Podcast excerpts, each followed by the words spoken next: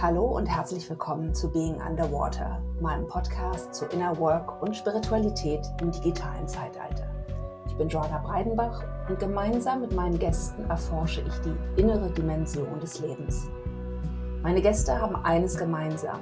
Sie alle beschäftigen sich systematisch mit der Schnittstelle zwischen Bewusstsein, persönlicher Entwicklung und Spiritualität auf der einen Seite und Unternehmertum, sozialem Wandel gelungenem Leben auf der anderen. Mein heutiger Gast ist Holger Kujat. Holger ist Informatiker und hat schon als Student in Karlsruhe im Jahr 1999 eines der ersten sozialen Netzwerke gegründet, die Plattform Knuddels. Während andere deutsche soziale Netzwerke wie StudiVZ schon längst Geschichte sind, gibt es Knuddels noch immer. Und Holger ist dort auch heute noch als Geschäftsführer aktiv. Parallel dazu ist Holger aber auf einer langen inneren Reise. Mit Ende 20 machte er zum ersten Mal einen Retreat, bei dem er Zen-Meditation, integrale Theorie und Schattenarbeit kennenlernte. Zugänge, die ihn bis heute beschäftigen. Es folgte ein Sabbatical, in dem sich Holger intensiv mit Psychologie, Persönlichkeitsentwicklung und vertikaler Transformation beschäftigte. Wir sprechen darüber, welche Konzepte ihn dabei intellektuell faszinierten aber auch welche Erfahrungen er selbst gemacht hat. Was können wir aus der Hirnforschung lernen? Wie hängen Psychologie und Spiritualität zusammen? Holger erzählt von seiner Zeit bei EO, einem Netzwerk für Unternehmer, über seine Zen-Lehrer und schlussendlich auch über Brave Space, eine Initiative, die wir gemeinsam mit ein paar anderen Unternehmern vor kurzem gegründet haben. Ich fand das Gespräch sehr bereichernd und wünsche euch ebenfalls gute Unterhaltung mit Holger Kujat.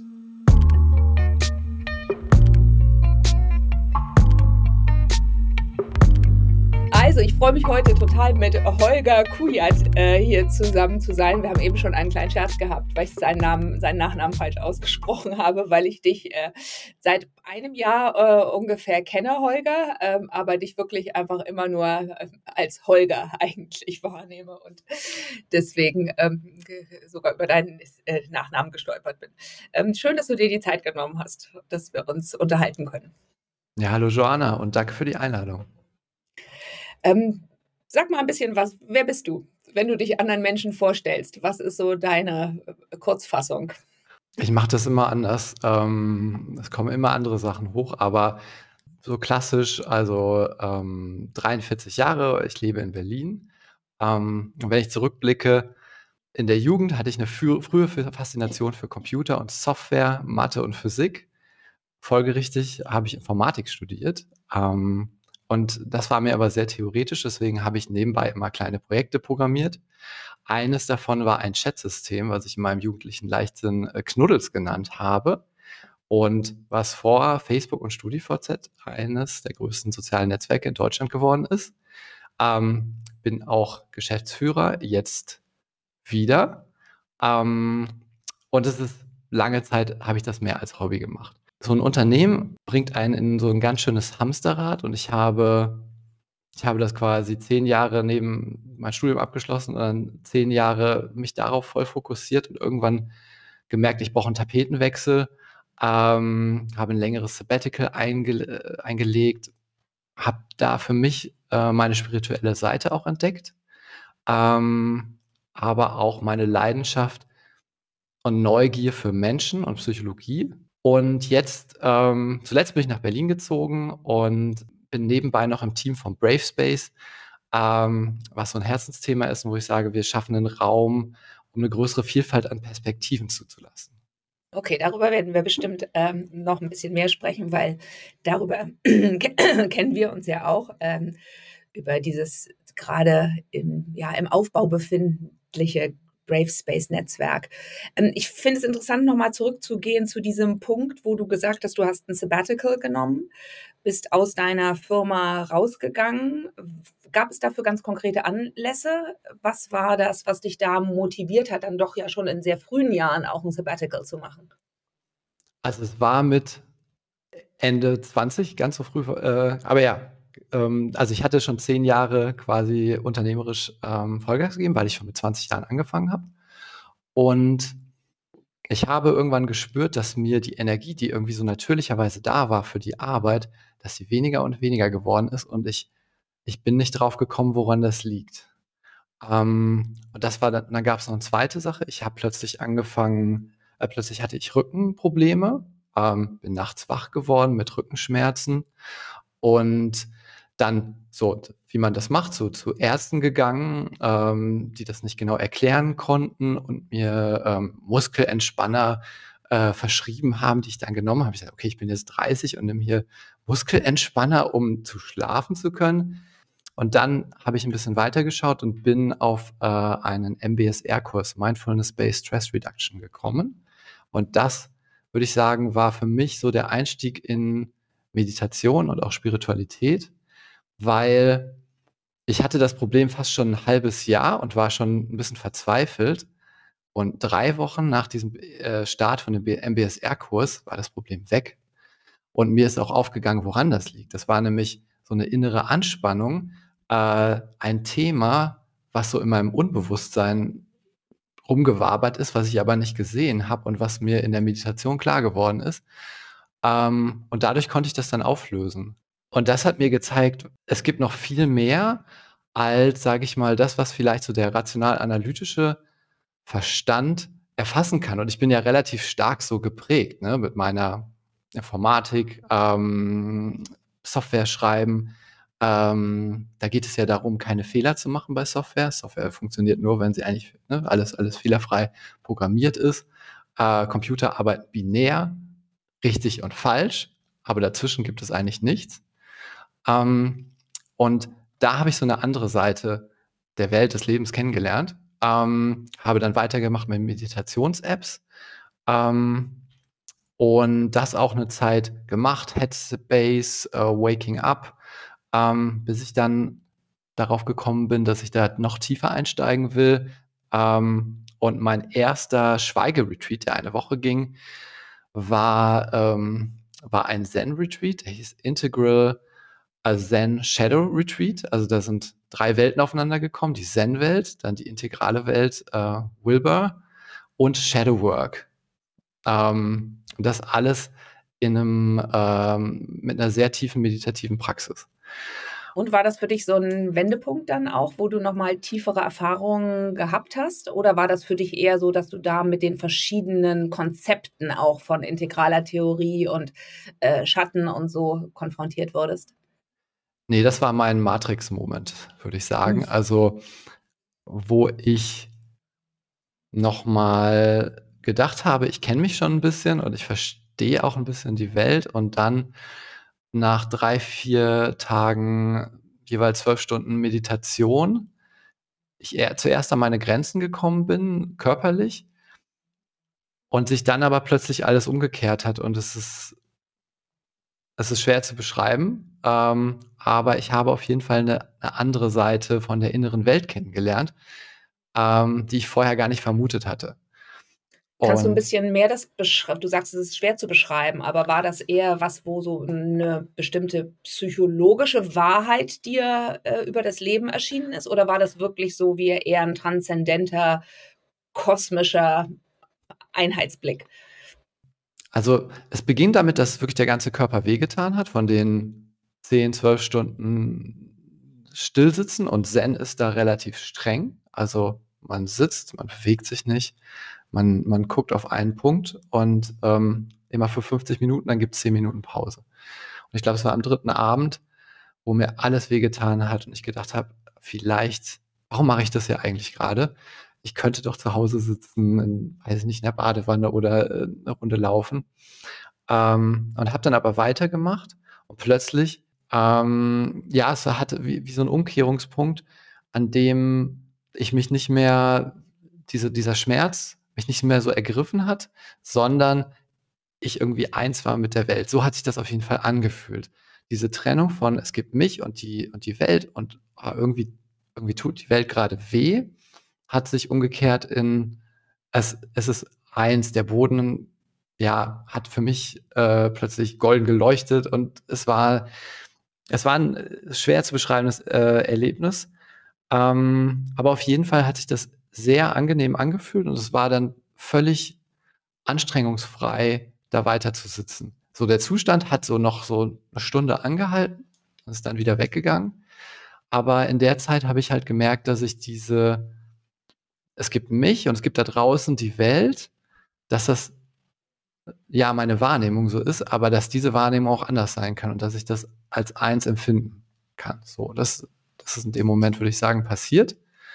Ähm, und dann natürlich noch viele andere Dinge. Also dieser Retreat war auch, äh, es gab abends immer ähm, auch so Shadow Work, wo man sozusagen auf die Anteile von sich selber versucht hat zu schauen, wo man nicht gerne hinschaut.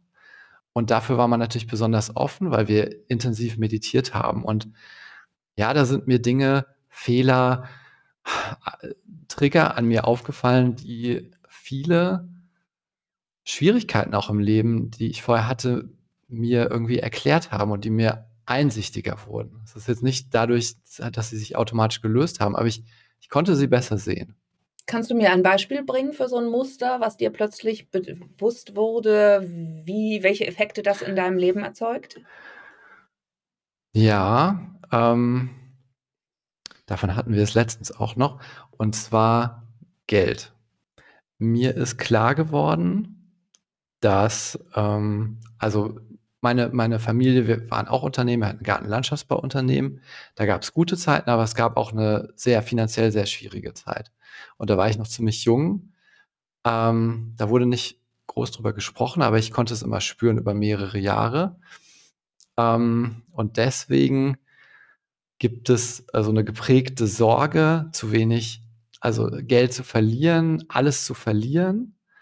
Und diese, diese Prägung hat, glaube ich, viele Entscheidungen äh, beeinflusst. Also das, das, glaube ich, klarste Beispiel bei unserer Gründung haben wir, bevor wir unsere ersten Mitarbeiterin eingestellt haben, ähm, sichergestellt, dass sozusagen auf dem Konto das Geld bis zur Rente von, von, von, von der Einstellung vorhanden war. Und das haben wir auch wirklich so gemacht. Also und das kam. Da hast du dann aber auch Co-Founder getroffen, mit denen du eine richtig gute Schattenparty feiern konntest, ne? Das war eine große Schattenparty. Ähm, das stimmt. Wir waren alle Informatik oder ein, ein, Designer und wir hatten im Grunde auch keine Ahnung von BWL.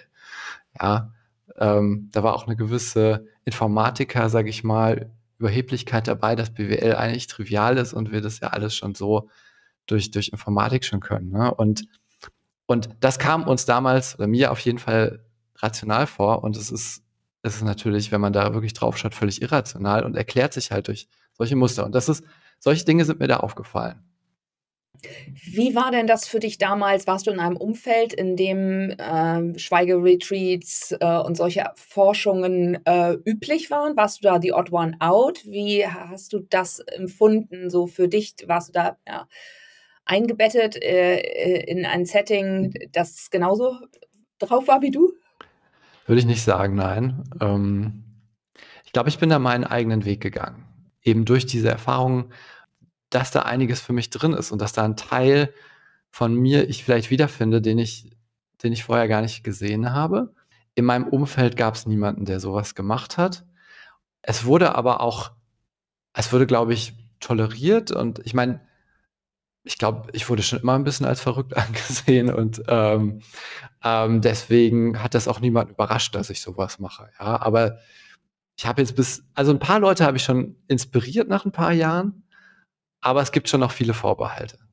Mhm. Ist total interessant, nicht? Wie so äh, bestimmte Erfahrungen einen solchen Sog erzeugen können und so eine neue ultimative Realität oder so eine, ja, so eine Alternative zu unserem normalen Bewusstsein aufzeigen können, dass man dann da einfach dran bleibt, ne? Und dass das eine unheimliche, ein starker Impuls ist, einfach äh, Bewusstsein, Schöpfung, wie auch immer du das benennen willst, weiter zu erforschen, ne? Das stimmt. Und ich muss wirklich sagen, ich fühle mich noch ganz am Anfang des Weges. Ich habe zwar schon ein bisschen was ausprobiert, aber ich bin immer noch in so einem Zustand der Verwirrung, würde ich sagen. Es ist eine konstruktive Verwirrung, äh, weil ich ja Dinge ausprobiere. Aber dass ich für mich das schon alles zusammengebracht habe, das, das steht noch bevor. Erzähl mal ein bisschen, was du dann gemacht hast in deinem Sabbatical und welche Traditionen hast du denn dann weiter erforscht? Also ich weiß ja von dir, dass du sowohl immer noch auch äh, dem Zen äh, verbunden bist, als auch eben das, dieses ganze Thema Persönlichkeitsentwicklung, Vertical Development, dass das auch so wirklich so Psychologie an sich eine wichtige Rolle gespielt hat. War das schon in deinem Sabbatical so? Das war in meinem Sabbatical so. Und ähm, mein normaler Zugang ist schon über den Kopf ähm, die Dinge verstehen. Ich interessiere mich schon tief da, wie, wie, für wie wirklich die Realität ist. Das will ich verstehen. Und da ist meine Tendenz, das rational, mir über Modelle zu erschließen, mir wissenschaftliche Studien anzuschauen. Und da war mein Einstieg in das Thema ähm, psychometrische Tests, Persönlichkeitstests, weil ich immer mich immer interessiert hat, wie verschieden Menschen sein können und vielleicht auch danach gesucht habe, noch ein paar Anteile an mir zu entdecken, die, die mir selber nicht aufgefallen sind. Das war sozusagen mein Einstieg und da habe ich auch viele verschiedene Methoden ausprobiert. Und ich muss sagen, man nimmt da aus jeder Sache normalerweise was raus. Hast du das in Form von Workshops, in Form von Büchern, in Form von irgendwie, hast du noch mal ein Studium äh, absolviert in dem Bereich? Angefangen zu studieren habe ich nicht, aber ich habe Workshops gemacht, ich habe mir Bücher durchgelesen, Studien, ich habe auch ähm, Wissenschaftler von denen Workshops gemacht und eben diese Tests mit einem Coach durchgeführt, verschiedene Arten. Ich bin dann nur nach einer Zeit darauf gekommen, dass es, also solche Persönlichkeitstests sind spannend, man kriegt ein bisschen was raus, vor allen Dingen versteht man mehr die Unterschiedlichkeit von, von Persönlichkeit. Allerdings wird es sehr statisch gesehen. Also man kriegt ein Ergebnis und sagt, okay, so ist es und hier hast du, weiß ich nicht, 3,5 in, in deiner Sehnsucht nach Freiheit oder so. Und, ähm, also ist das so ähm, Myers-Briggs oder solche äh, Konzepte sind, ähm, ich kenne mich da nicht so gut aus. Ja, genau. Also Myers-Briggs ist noch einer der, also das ist einer der häufig verbreitetsten, aber der ist ziemlich alt und da gibt es diverse Probleme mit. Ne? Also eine neue Form davon wäre ein Big Five. Hm, der Big Five hat aber das Problem, der ist so ent lexikalisch entstanden. Leute haben aufgeschrieben, welche Eigenschaften beschreiben die Persönlichkeit eines Menschen und dann hat man mit einer Faktorenanalyse herausgefunden, welche Faktoren davon unabhängig sind und man ist auf fünf, beziehungsweise es gibt noch einen sechsten Faktor, den man meist weglässt, ähm, auf fünf Faktoren gekommen. Aber man kann gar nicht erklären, wo die herkommen, weißt du? Das ist man hat es über Sprache erschlossen und man sagt dann, okay, du bist jemand, der offen ist für neue Erfahrungen oder extrovertiert, introvertiert ist eine Dimension. Aber man weiß eigentlich gar nicht, wie kam es dazu und gibt es da eine Veränderung? Weil meine Erfahrung ist, Menschen können sich sehr, sehr stark im Laufe des Lebens verändern, weiterentwickeln. Und, und auch das, in bestimmten Settings sehr unterschiedliche Muster in sich aktivieren. Ne? Im Privaten vielleicht was anderes als im beruflichen Bereich oder so. Ne? Das stimmt auch, genau. Dass, dass, dass, mit, dass, dass noch die Rollen dazukommen ne? und dass wir in allen Bereichen eine andere Rolle haben. Genau. Und, ähm, und deswegen bin ich dann auf Adult Development, vertikale Entwicklung gekommen, weil das beschreibt sozusagen eher so einen, den Menschen als Entwicklungspfad, wie so eine Roadmap äh, gibt es da der, der psychologischen Entwicklung. Ähm, und das heißt vertikale Entwicklung. Da ist die Grundidee, es gibt horizontale Entwicklung. Das ist sowas wie, ich lerne einen Skill, ich lerne jetzt besser ähm, Schreiben oder Marketing. Und vertikale Entwicklung ist sozusagen auf der Art und Weise, wie ich die Welt begreife. Ähm, und da kommt sozusagen die Forschung zum Ergebnis, dass die Art und Weise, wie ich die Welt begreife, sich weiterentwickelt. Also ein Beispiel, in der, in der Jugend orientieren wir uns normalerweise sehr stark an anderen. Ähm, wir suchen uns eine Clique und übernehmen das Wertesystem, die Kleidung, die Sprache unbewusst von dieser Clique. Und es erscheint uns komplett logisch, das so zu tun. Also das hinterfragen wir auch gar nicht. Und ein wichtiger Entwicklungsschritt ist dann, aus dieser, sage ich mal, auch eine gewisse Abhängigkeit von anderen, sich die eigene Stimme zu finden. Ne? Wer bin ich denn in dieser Welt wirklich, unabhängig von den anderen, ohne die anderen? Wer bin ich denn dann? Und damit ist verbunden auch eine sozusagen eine unabhängige Bewertung, eine unabhängige Sichtweise darauf. Also ist das ähm, das, was Keegan so das Social Self nennt und dann hin zum Self-Authoring Self? Das wäre das genau. Das wäre, wäre diese Phase. Das ist sozusagen ähm, genau, sich über andere definieren hin zu eben sich selbst zu definieren. Und dann und dann geht es weiter damit, dass man das auch wieder hinterfragt und merkt, ah, meine, meine, wer ich glaube, wer ich bin und meine Identität, die ist sehr kontextabhängig die, und die, die ist unheimlich geprägt durch die Sozialisierung, durch das ganze Leben, durch eine ganze Umwelt. Und plötzlich entdeckt man dieser klare Weg, den man da im Leben gesehen hat, wenn man dann die ganze Komplexität, die da reingeflossen ist, plötzlich erkennt, dann ist man verwirrt. Und das ist, glaube ich, in, was in Spiral Dynamics diese grüne Phase ist, man entdeckt, dass es so viele verschiedene Perspektiven gibt und hat, hat diesen, äh, ja, hat diesen Zustand der Verwirrung. Oder der Postmoderne, ne? wo so anything goes, alle Werte und alle Perspektiven sind eigentlich tendenziell gleichwertig. Genau, das ist, das ist eine Schattenseite, ähm, dass man dann, dass man dann erstmal nicht mehr unterscheiden kann, vielleicht gibt es, gibt es da eine Wertigkeit und ähm, plötzlich auch das Gefühl hat, dass jegliche Form von Hierarchie sehr kritisch zu sehen ist. Und da, da, ist, da ist ein Teil Wahrheit dran, aber es ist eben auch nur ein Teil der Wahrheit. Ähm, man, und das Interessante kann sein in der Phase, dass man sozusagen diese Relativität absolutiert, was eigentlich ein Widerspruch in sich ist. Ne? Man sagt, jede Meinung ist gleich viel wert, aber diese Meinung ist besser. Diese Meinung ist aber absolut. Ne? So, deswegen kann es schon rein. So, und da kommt wieder mal, ne? logisch passt das schon gar nicht, wenn man, wenn man sich das überlegt. Ne? Und dann ähm, die weitere Entwicklung ist, ist es dann doch, diese verschiedenen Perspektiven wieder stärker zu vereinen, aber auch mehr Widersprüchlichkeit in sich zuzulassen. Mhm. Und in ähm. diesem Lauf von dieser Widersprüchlichkeit wird dann ja auch die Bedeutung des eigenen, des, ich weiß nicht, ob das Ego ist oder so, wird dann auch kleiner, äh, nicht? Weil ich glaube, Keegan nennt das dann ja, glaube ich, self-transcending. Ne? Die nächste Stufe, wo man dann selbst nicht mehr immer der Mittelpunkt äh, von allem ist und sich nicht auch sich selbstständig ausdrücken und irgendwie optimieren äh, will, sondern wo plötzlich andere eher gemeinwohlorientierte Werte ähm, ins Zentrum kommen. Also es gibt bei den Entwicklungs- ähm, Psychologen verschiedene Lehren, aber das, mhm. das, was ich am spannendsten fand, also was du zum Schluss gesagt hast mit den Werten, da würde ich eine Linie ziehen, weil ich glaube, es kann sein, dass eine bestimmte Struktur der, wie man die Welt erfasst, zu bestimmten Werten führen kann, aber es ist nicht zwangsläufig so. Ähm, da sehe ich einen Unterschied zwischen zum Beispiel Spiral Dynamics, wo ich glaube, dass zu sehen, dass da diese, diese verschiedenen Stufen, denen auch ein bisschen Werte zugeschrieben werden. Und die andere Seite, Keegan oder ähm, von Löwinger, sieht es eher strukturell. Also es ist die Art, du hast schon recht mit, ne, mit, dem, also mit dem Ego, dass man plötzlich dieses Ego, was man da mit sich hat, dass es irgendwie einem klarer wird, dass man immer da so ein Ego hat, was einem, was einem reinquatscht und was das alles äh, bewirkt. Und es führt normalerweise auch dazu, dass man äh, sozusagen ein bestimmtes Wertesystem verändert, aber es, es muss nicht unbedingt dazu führen. So, so, so verstehe ich das.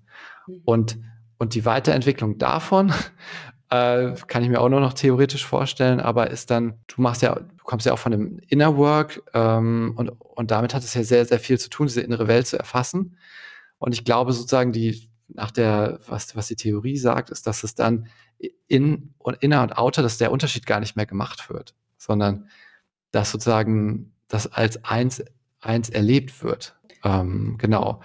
Und das finde ich ähm, wirklich spannend, weil diese Entwicklungsreise oder diese, sich damit zu beschäftigen, ermöglicht einem zu sehen, wo denn die eigenen Grenzen liegen können. Ich sehe aber auch Gefahren. Die Gefahr an dem Modell ist, dass es hierarchisch aufgefasst wird und im Sinne von, dass manche Leben wertvoller sind als andere und dass man sich dann so quasi misst, oh, ich bin schon so und so weit entwickelt und du bist erst auf dieser äh, unteren genau, Stufe. Genau, also ich glaube auch gar nicht daran, dass es nur diese eine Entwicklungspfad gibt, sondern es gibt ganz viele verschiedene Pfade. Ähm, und das ist vielleicht, vielleicht eine Möglichkeit, das darzustellen. Aber wenn man das nutzt, um die eigenen Grenzen zu erkennen und dann vielleicht daran zu arbeiten, finde ich es wertvoll. Wenn man aber in die Falle fällt zu sagen, ich bewerte damit andere Menschen und ordne mich irgendwie ein und mache dann daraufhin zu stark, sehe ich mich dann über oder irgendwie sowas, äh, einordne mich ein. Ich glaube, dass das nicht so, also dass die Modelle dafür nicht gedacht ist, dass es aber die Gefahr ist, ne? weil mhm. es gibt irgendwie diese menschliche Tendenz, sich gerne irgendwie so weit wie möglich weit oben zu sehen und das Ganze wie als Rennen zu sehen. Wer kommt, wer entwickelt sich hier am schnellsten, wer ist am weitesten entwickelt. Was eigentlich aus dem Entwicklungsmodell diese, diese, diese, ne, ne, ne, diese unabhängige Stufe ist, dieses Achiever, ne, dass ich irgendwas erreichen will und ich, ich nehme das als Erfolg wahr, wenn ich weiterkomme. Ja, das finde genau, ich sozusagen. Also was wir da sehen, ist quasi, dass ein, ein Erklärungsmodell für, ein, für höhere Stufen eigentlich durch die untere Ebene irgendwie gefiltert wird und dass die Werte der eher unteren äh, Stufe des Achievers nicht, quasi genutzt werden, um etwas anderes dann falsch zu interpretieren. Genau, genau. Und auch das, auch ein, ein Thema ist, glaube ich, zumindest nach dem Entwicklungsmodell eine Herausforderung in der Gesellschaft, dass es gibt immer so in der Gesellschaft ein, ein angestrebtes Ideal. Das war lange Zeit diese, nochmal diese Achiever-Stufe. Ja, ich bin unabhängig, ich weiß genau, wo ich hin will, ich bin erfolgreich und mein Leben wird immer besser. Ähm, und ich glaube, das hat sich meiner Wahrnehmung nach gerade in, in Deutschland geändert. Da scheint mir jetzt die nächste, sozusagen nach dem Modell Stufe, das gesellschaftlich Ideal zu sein. Multiperspektivität, Diversität. Und die Herausforderung ist, dass das jetzt plötzlich das gesellschaftliche Ideal ist. Und das wird auch über Social Media, ist das überall zu sehen. Und da werden aber auch ganz viele Menschen kommen natürlich in Kontakt, die die ganz viele andere von den Stufen davor, die auch wichtig sind, noch nicht so durchlebt haben, konnten. Ähm, und die werden plötzlich mit einem Ideal konfrontiert, was ein Anspruch ist, der schwer zu erfüllen ist. Und ich glaube, das, das bringt eine enorme, äh, das kann ganz schön anstrengend sein. Und wir sehen ja auch, die Erwartungen von, von jungen Menschen an sich selber ist enorm. Der Druck, auch die, die psychischen Erkrankungen nehmen zu ich kann mir vorstellen, dass das ein, ein Beitrag dazu ist. Wie war denn das für dich? Was hattest du denn jetzt neben deiner eher auch intellektuellen Lektüre äh, und Beschäftigung mit diesen Themen für äh, Erfahrungsräume, die du dir gesucht hast, um das dann auch für dich so persönlich zu erforschen, zu praktizieren? Also ich weiß, dass du ja zum Beispiel bei EO, bei diesem äh, Entrepreneurs Organization warst, lange in äh, auch da, ich hatte ja auch schon mit Rolf Schrömkens dazu gesprochen, zu seiner Erfahrung im Forum, wo man auf eine sehr bestimmte Art und Weise miteinander kommuniziert. War das auch für dich eine wichtige Station, wo du Sachen ausprobieren konntest? Auf jeden Fall. Ähm, ich bin, als ich mich damit beschäftigt habe, so für mich auf verschiedene Merksätze gekommen. Ähm, und einer davon war, die innere Verhandlung nach außen zu zeigen. So habe ich das für mich genannt. Also, wenn ich irgendwas erlebe, dann auch das, das zurückzuspiegeln. Was mich in, also was interessant auszuprobieren war, was mich auch öfters mal in Konflikt gebracht hat, was zu sagen, was eigentlich in dem Kontext gar nicht erwartet wird. Und genau, ein EO ist ein Kreis von Unternehmern, die sich regelmäßig treffen. Das ist eine große Organisation und es gibt äh, immer acht Unternehmer, die sich über längere Zeit monatlich treffen und einen intensiven Austausch haben. Ich fand daran interessant, dass, also zuerst war ich überrascht, dass es überhaupt funktioniert, um ehrlich zu sein, ähm, weil da kommen ja äh, CEOs und die meisten haben größere Firmen und, und viel beeindruckendere Sachen als ich gemacht, zusammen und tauschen sich aus. Aber man ist ja, jeder ist gewohnt aus der eigenen Rolle heraus, dass man, dass alle zuhören und man vielleicht viel erzählt und das keiner hinterfragt. Und jetzt ist acht davon sollen jetzt sich intensiv austauschen. Das klappt dadurch, dass die Struktur sehr streng ist. Ähm, das heißt, es arbeitet stark mit Timeboxing und mit Grenzen. Ähm, und eine weitere Erkenntnis für mich war zumindestens, dass obwohl alle sehr unterschiedlich sind und vielleicht auch in, der, in dem Entwicklungsbereich äh, sich stark unterscheiden, trotzdem die Probleme, die in Organisationen existieren, e sehr ähnliche sind. Ähm, und ähm, ja. Zum Beispiel, was würdest du sagen, waren so die großen dominanten Themen, mit denen ihr euch beschäftigt habt? Ich glaube, das Thema Unternehmenskultur spielt eigentlich bei allen, allen ist eine, wichtig, eine wichtige Rolle, weil es ist ja, es ist, ist eine soziale Gruppe, mit der man sich auch dann irgendwann stark identifiziert und die ganzen Dynamiken, die da stattfinden, so die, damit hat jeder seine Herausforderung. Wie kriege ich es hin, dass mein Team glücklich ist, dass es gesund ist, aber auch produktiv? äh, und dass es, dass es diese Entwicklungsanreize gibt. Und, ähm, und ich würde sagen, das war ein übergreifendes Thema, was immer wieder aufkam für die Organisation. Aber auch ein Effekt ist, dass je länger man in solchen Gruppen ist, desto mehr geht es von der eigenen Organisation hin ins Persönliche. Was sind die persönlichen Herausforderungen? Ich habe jetzt bestimmte Lebensziele in meinem Leben erreicht und ich habe eigentlich, ursprünglich dachte ich eigentlich dann, das fühlt sich dann jetzt erfüllt an. Ist es aber gar nicht. Es war so, ne? Ich, ich habe mein Ziel erreicht und irgendwie bin ich nicht weiter als zuvor. Und das ist auch, würde ich sagen, ganz übergreifendes Thema. Ähm, was kommt dann? Was ist dann mein Sinn? Und wie gehe ich damit um? Und gibt es überhaupt ein Ziel oder ist, ja, wie, wie das Sprichwort sagt, der Weg eigentlich das Ziel? Hast du denn für dich wahrnehmbar eine, selbst einen Entwicklungsschritt durchlaufen im Sinne von Vertical Development, wo du sagst, ah ja, am Anfang kann ich sehen, dass ich sehr stark zum Beispiel also Other Directed war, sehr stark mich angepasst habe, dass ich dann ähm, immer mehr so in meine eigene äh, Autorität quasi reingekommen bin und dass ich dann aber auch plötzlich mich mehr für Multiperspektivität äh, und andere Themen interessiere? Ist das was, was du sehr klar bei dir sehen kannst? Ich glaube im Nachhinein schon. Ähm, natürlich ist es immer eine Geschichte, die man sich auch selber strickt, die dann zufällig da reinpasst. Ähm, deswegen müsste man es von außen könnte man es wahrscheinlich noch klarer sehen. Aber mit dem Beginn von meinem Unternehmen bin ich, glaube ich, relativ hart von diesem, ich bin an anderen orientiert, wo ich noch war, auf, ich, ich muss das unabhängig durchdenken, weil ich war am Anfang, das erste halbe Jahr, habe ich versucht, allen recht zu machen, ja, vor allen Dingen unseren Nutzern aus der Online-Community und bin dem immer hinterhergehechelt, äh, es allen recht zu machen. Und dabei entstehen natürlich riesige Widersprüche, ja, ich, das ist ja unmöglich, es äh, allen recht zu machen. Und ich glaube, da habe ich relativ schnell diese unabhängige Möglichkeit zu sehen, mir ein objektives Bild zu verschaffen und zu sagen, das denke ich, das denken die anderen und jetzt versuche ich mal objektiv von außen drauf zu schauen. Ähm, so, das war ein wichtiger Schritt. Und dann, dieses Sabbatical war, glaube ich, für mich eben so eine Verwirrungsphase, wo ich mit der Komplexität nicht mehr klargekommen bin. Ähm, und als ich davon zurückkam, habe ich zum Beispiel angefangen bei uns im Unternehmen sehr stark so egalitäre Prozesse einzuführen. Also jeder er sollte dann Konzepte schreiben. Wir haben alles zusammen bewertet und entschieden. Das war zumindest so die, die der Start. Sehr basisdemokratisch. Sehr basisdemokratisch. Ähm, weil ich selber meine Meinung eigentlich als die schwächste angesehen habe. Ne? Und vorher war ich mir eigentlich ziemlich sicher, wo, wo der Weg hingeht. Ähm, genau. Und ähm, deswegen konnte ich das schon, konnte ich schon solche Schritte identifizieren, ja. Und das hat mir geholfen, das zu verstehen. Ist eure Firma denn heute, würdest du sagen, da auch so dran an diesen Themen? Habt ihr es geschafft, eine Unternehmenskultur zu kreieren, die diesen Ansprüchen von dir gerecht wird?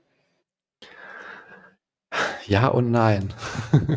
also, ich glaube, es hat, äh, wir haben uns schon sehr zusammen äh, weiterentwickelt.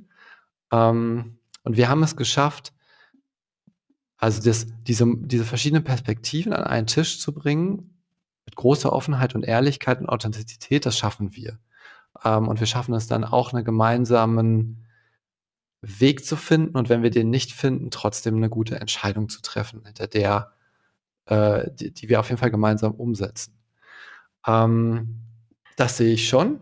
Ich sehe aber auch, dass wir noch einen großen, großen Weg vor uns haben und zum Beispiel diese Erkenntnisse aus dem Entwicklungsreisen, die haben wir noch nicht explizit äh, ins ganze Team eingebracht, sondern wir nutzen die vielleicht eher in der Führung, um, um zu schauen, ob wir Impulse geben können, Entwicklungsimpulse.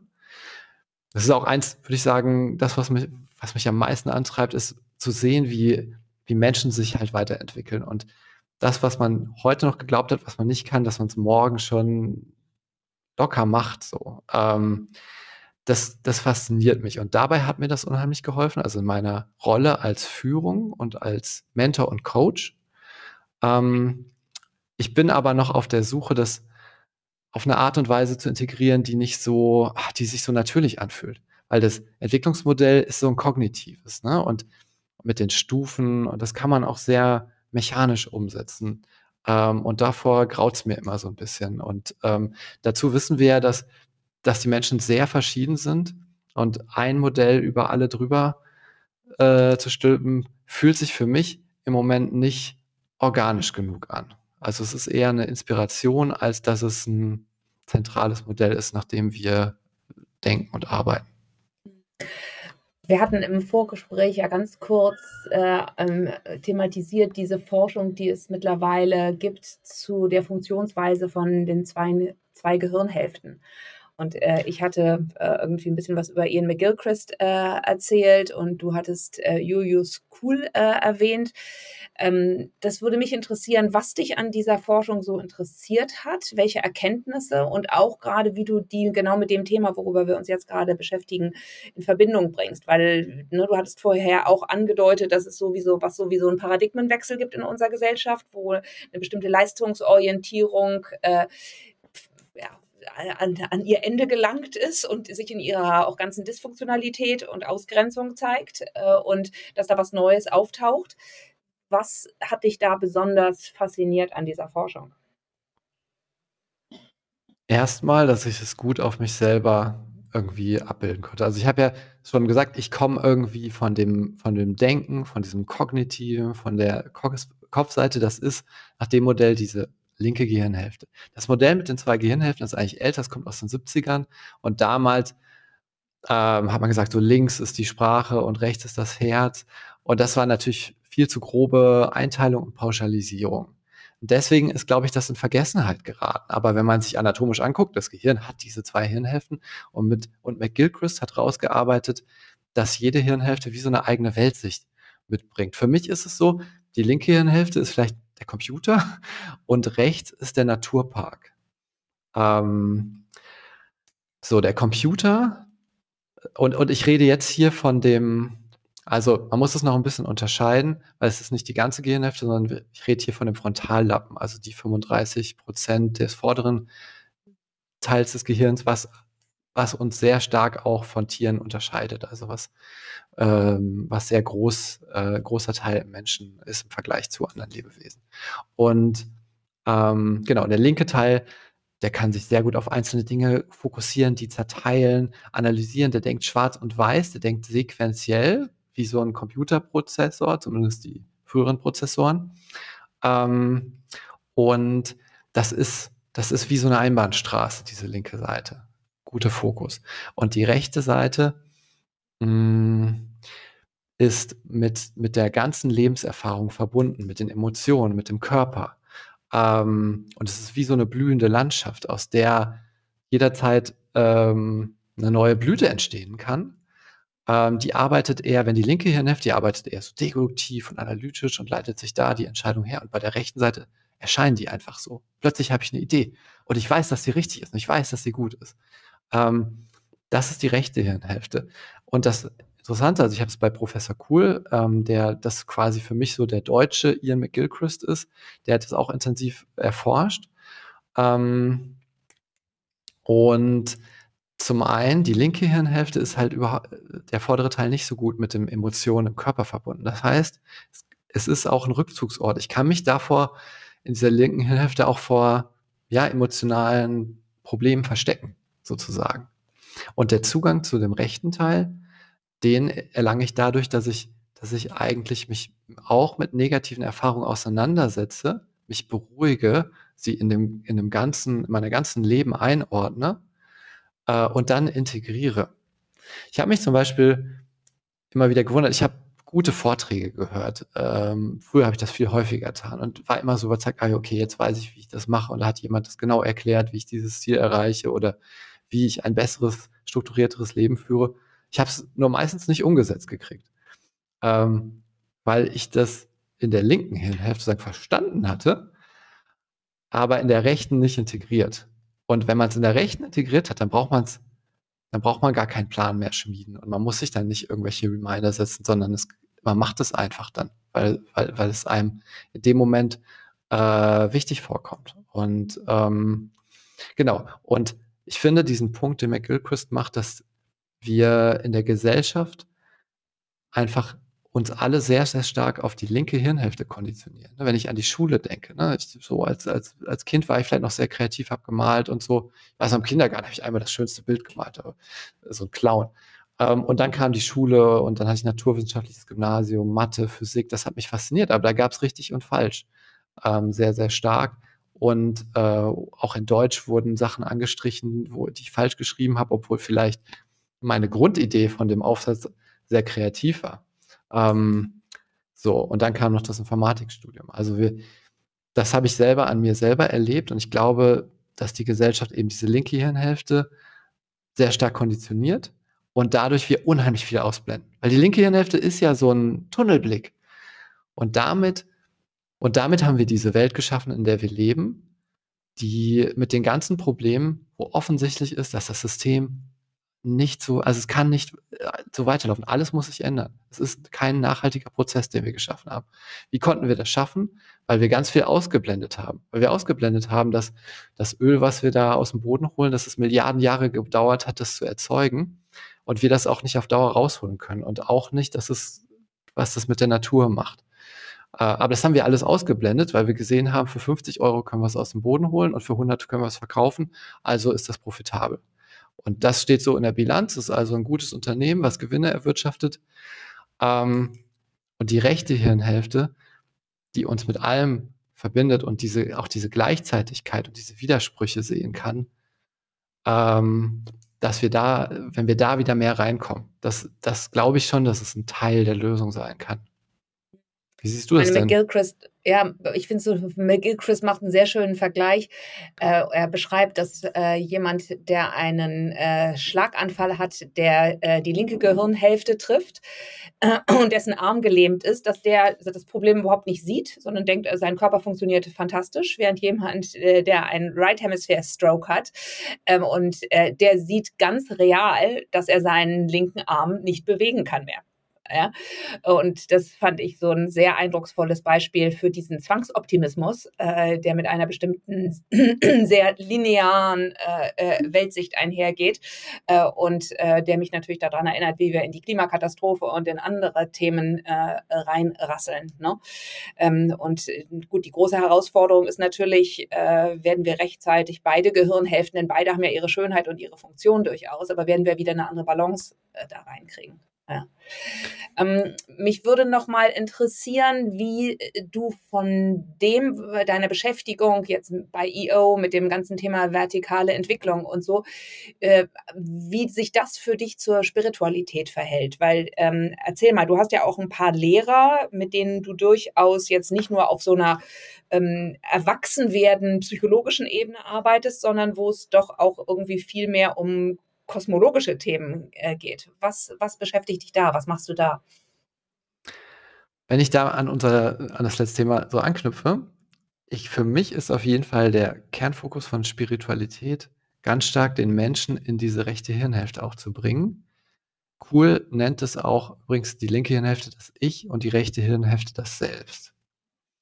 Ähm, und sozusagen die, ich erlebe das so, dass, dass, dass Spiritualität so, man kann da ganz viel theoretisch drüber lesen, über Gilchrist, Cool und so weiter, aber Spiritualität hat schon vor tausenden von Jahren einen Weg gefunden, äh, Menschen einen guten Zugang dazu geben und das zu erfahren. Ne? Meditation ist zum Beispiel, ähm, ist zum Beispiel ein Weg, ähm, in dem ich mich sehr stark auf meinen Körper und versuche, äh, konzentriere, äh, fokussiere, aber auch alles andere dann äh, mit ein, einnehme, ähm, dass das sozusagen mich praktisch, also dass ich dadurch das selbst trainieren kann und da reinzukommen.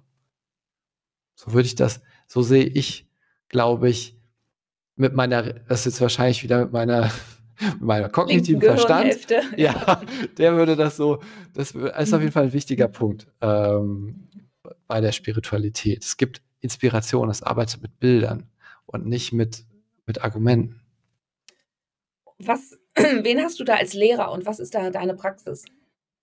Ähm, ich bin auf zwei Zen-Master gestoßen ähm, ähm, aus einer Linie, das ist Daicho und Doshin. Daicho äh, kennt niemand. Ähm, er möchte, möchte auch eher im, im Hintergrund sein. Ähm, aber er, er ist sozusagen für mich die größte Inspiration bei der Meditation. Also seine Art zu meditieren und er hat da sehr, sehr viele eigene Methoden entwickelt. Ähm, praktiziere ich regelmäßig, so regelmäßig, wie es jetzt mit äh, Familie und Kindern äh, gerade möglich ist.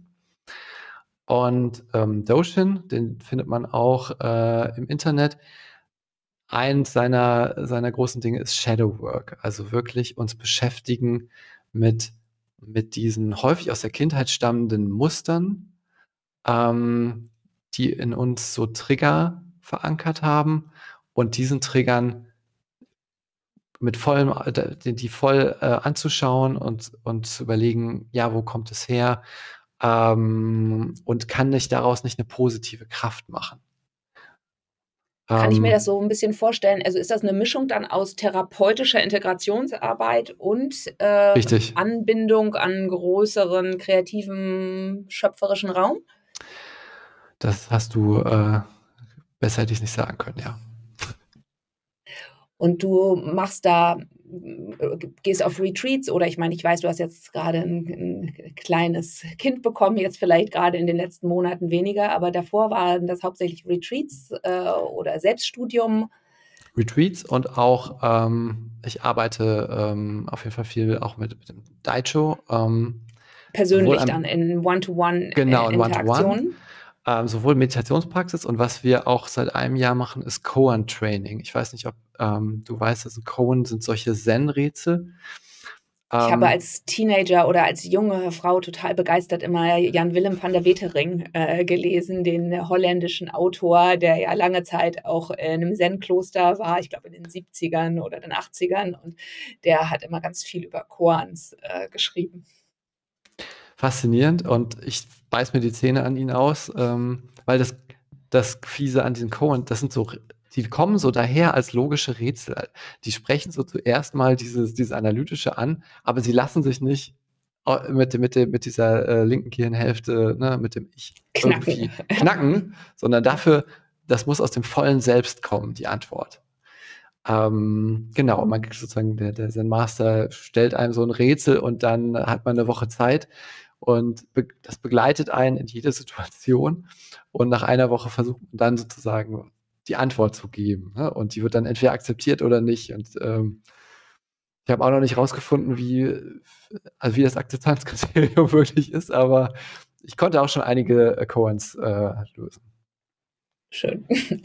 Gibt es da eine, auch eine Sangha, irgendwie eine Gruppe von Menschen, mit denen du das zusammen machst? Wie bist du da unterwegs? Ist, die beiden äh, haben auch äh, jeweils ihre eigenen äh, Sangha-Gruppen, in denen man sich austauscht, wo man sich dann auf dem Retreat äh, wieder sieht. Ähm, und meistens läuft der Retreat so, dass man, wie gesagt, sechs Tage schweigt, bis auf vielleicht Übungen und dann am siebten Tag äh, erst miteinander interagiert, vielleicht auch ein bisschen vor dem Retreat noch. Ja, ähm, das habe ich. Ähm, Fühlst du dich mit denen sehr eingebunden? Ist das für dich wie so eine alternative äh, Community, Gemeinschaft? Äh, was ist das, da dein Bezug dazu? Das würde ich noch nicht sagen. Ich glaube, mh, hm, was mir dafür fehlt, ist so, dass man sich häufig persönlich sieht.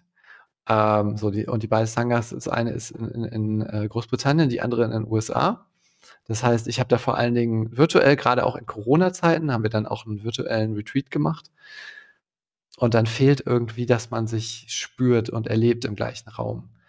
Ähm, deswegen ähm, würde ich sagen, dass, dass das noch nicht so ist. Ähm, ich, ich bin gerade auf der Suche in Berlin, wobei wir da ja auch, ähm, es war jetzt kein keine spirituelle, stark spirituelle Fokus, aber mit Brave Space ja auch so eine Gemeinschaft gestartet haben, äh, wo ich genau, immer mehr erzähl ein bisschen spüre. was zum Schluss. Vielleicht erzähl noch ein bisschen was über Brave Space, wo wir uns ja auch drüber kennen und wo wir so seit einem Jahr zusammenarbeiten. Was ist für dich Brave Space?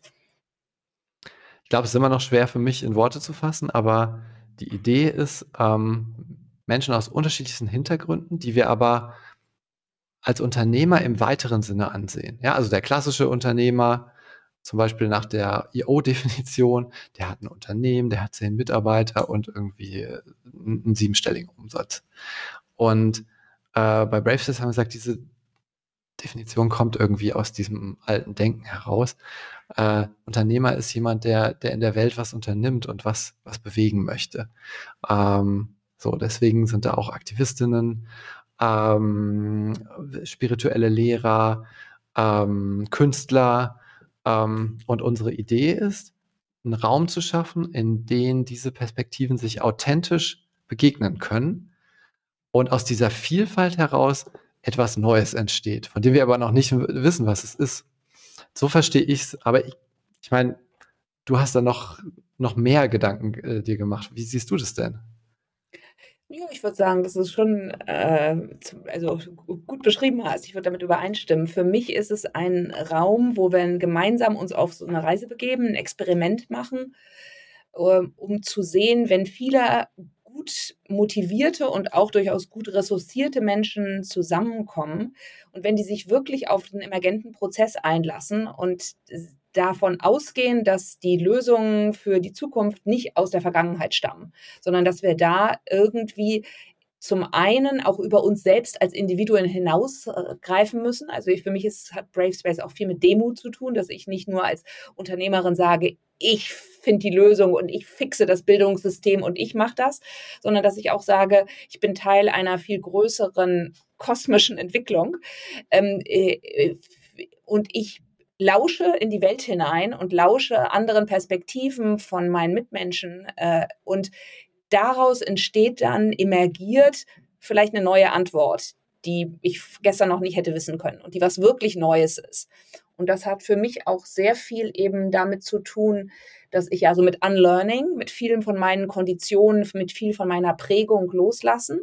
Das ist ein sehr mutiger Prozess. Deswegen müssen wir da sehr viel auch einen sicheren Rahmen schaffen. Und ich glaube, das haben wir jetzt versucht im ersten Jahr von Brave Space mit einer Kohorte von 48 Menschen zu machen. Wie sicher muss so ein Raum sein, dass wir eben uns zeigen können und äh, uns so nackt genug machen können, als dass da was Neues entstehen kann. Ähm, und ähm, das ist ein sehr, sehr spannender Prozess, weil ich glaube, dass sehr viele Menschen, die momentan erfolgreich sind, eigentlich nur die Vergangenheit ständig wiederholen äh, und nach alten Mustern von Erfolg äh, und Anerkennung agieren und wir aber eigentlich auch eine tiefe Sehnsucht haben, die du ja auch immer wieder besprochen hast. Ne? Also eine tiefe Sehnsucht, eigentlich anders teilzunehmen in der Welt, äh, anders beizutragen, anders aber auch verbunden zu sein mit anderen Menschen.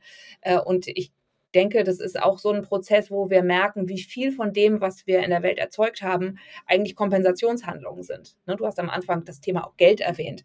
Also wie häufig Geld für mich eine einfach Sicherheit, vermeintliche Sicherheit bietet und deswegen total wichtig ist und ich da dran klebe. Aber wie sehr auch ich dann eigentlich verpasse, worum es wirklich geht mir und was mir eigentlich Sicherheit gibt, nämlich eine ein guter Kontakt mit mir selbst und eine authentische Begegnung mit anderen Menschen, mit denen ich irgendwie in einer lebhaft, lebendig zusammenkomme. Ja? Ähm, und deswegen ist das für mich auch schon so ein definitiv, was wir versuchen, so ein Kulturshift ähm, und Menschen da rein einzuladen auf eine Reise, wo wir selbst noch nicht wissen, äh, wo niemand wissen kann, äh, wo es hin, hingeht, weil es ist die Zukunft. Und ich glaube, was uns unterscheidet von vielen anderen, vielleicht so Gesprächskreisen, ähm, ist die Tatsache, dass wir halt wirklich auch was auf die Beine stellen wollen, in dem Sinne, dass wir ähm, Menschen, die Ressourcen haben, finanzielle Ressourcen haben, auch verbinden wollen mit Menschen, die gerade an neuen Antworten im For-Profit- oder Non-Profit-Bereich unternehmerisch arbeiten. Ähm, und dass wir da auch einfach eine gesündere Beziehungskultur aufbauen wollen zwischen Geldgebern und Geldnehmern. Denn wir sehen, dass da ganz, ganz viel unser System super krank und toxisch ist an ganz vielen Stellen und junge Gründer sich total häufig verbiegen müssen, äh, um den ähm, Profitabilitätserwartungen und den sonstigen Erwartungen von Geldgebern gerecht zu werden. Und dass das, was sie dabei erschaffen, die Unternehmen, die sie bauen, ähm, häufig einfach nur die Probleme unserer Welt äh, vertiefen und nicht wirklich äh, mehr dazu beitragen, dass wir an, in was Neues reinkommen. Ne? Und äh, deswegen ist das ein total interessantes, eine sehr interessante Plattform gerade. Ich glaube, meine Intuition, dass du es viel besser beschreiben kannst, war, war auf jeden Fall richtig. ähm, ein paar mehr Wörter. nee, also ich, ich finde es auch sehr, ähm, sehr mutig, was wir da tun. Ähm, und was ich vor allen Dingen, was mir unheimlich Spaß macht, ist, sich, dass wir uns darauf einlassen und noch gar nicht genau wissen, wohin sich das entwickelt. Ähm, wir hatten ja auch ein großes Event im September und hatten für dieses Event eine konkrete Idee, wie, der wie das abläuft. Und dann haben sich aber auf dem Event durch Vorträge oder durch, durch Ereignisse haben, haben wir das halt extrem agil angepasst. Ähm, und, und daraus ist was Neues entstanden. Und daraus sind erst die Ent Ideen am Ende des Events entstanden, die wir jetzt gerade umgesetzt haben. Das, Genau. Ja, also ja genau. Das ist immer sehr schön. Irgendwie so dieses, das, der Prozess ist so, okay, was ist der nächste? Wir können den, eigentlich nur den nächsten Schritt erspüren. ja. Und den gehen wir dann gemeinsam und von dort schauen wir dann wieder, was ist der nächste äh, Schritt. Ne? Und äh, das ist wirklich ein sehr spannendes, äh, so ein bisschen so Seiltanzen ohne Sicherheitsnetz. Netz. Äh, ähm, aber wenn es denn dann gelingt oder auch wenn es nicht gelingt, ist es auch eine äh, interessante Erfahrung. ja. Ähm, äh, eine letzte Frage, Holger. So, wenn du dir so dein Leben anguckst, es klingt ja jetzt sehr viel. Ich finde, wenn man mit dir spricht, kommt wirklich sehr viel so deine Neugierde, deine auch differenzierte Beschäftigung mit den ganzen inneren Welten. So, würdest du sagen, ist das der, der Schwerpunkt für dich für die nächsten Jahre? Äh, was spielt so klassisches Unternehmertum und klassische Projektarbeit und was ihr dann sonst so macht ähm, eine Rolle? Siehst du das untrennbar miteinander verbunden? Äh, was zieht dich da? Im Moment zieht mich, dass ich es dass ich's noch zusammenbringen will. Ähm, und ich bin, ähm, ja, die Integrität fällt mir da ein. Also ich habe jetzt schon mir viele Sachen angeguckt und ich habe auch ein paar Zusammenhänge gezogen, aber ich kann es noch nicht, ich kann es für mich noch nicht ganz zusammenbringen. So. Und ich, diese innere Zerrissenheit spüre ich manchmal auch äh, im Körper. Ähm, und da für mich einen Weg oder für mich geht der Weg, glaube ich, dahin, das jetzt mehr und mehr für mich innerlich zusammenzubringen und das aber auch nach außen zu bringen. Also das sind die, das, das in die Richtung gehe ich. Und ähm, Gut, damit bist du dann bei Brave Space ja genau am richtigen Ort. Das habe ich auch festgestellt, ja. Schön. Vielen Dank dir für dieses schöne Gespräch. Ja, danke. Underwater ist eine Produktion von Joanna Breidenbach und Sienna Powers. Die Musik stammt von Angus Sewell McCann und Vincent Augustus. Wenn dir Being Underwater gefällt, freuen wir uns, wenn du den Podcast abonnierst, bewertest und kommentierst. Das hilft uns dabei, ihn zu verbreiten und bekannter zu machen. Du findest unsere Homepage auf anchor.fm being underwater oder auf johannabreidenbach.de.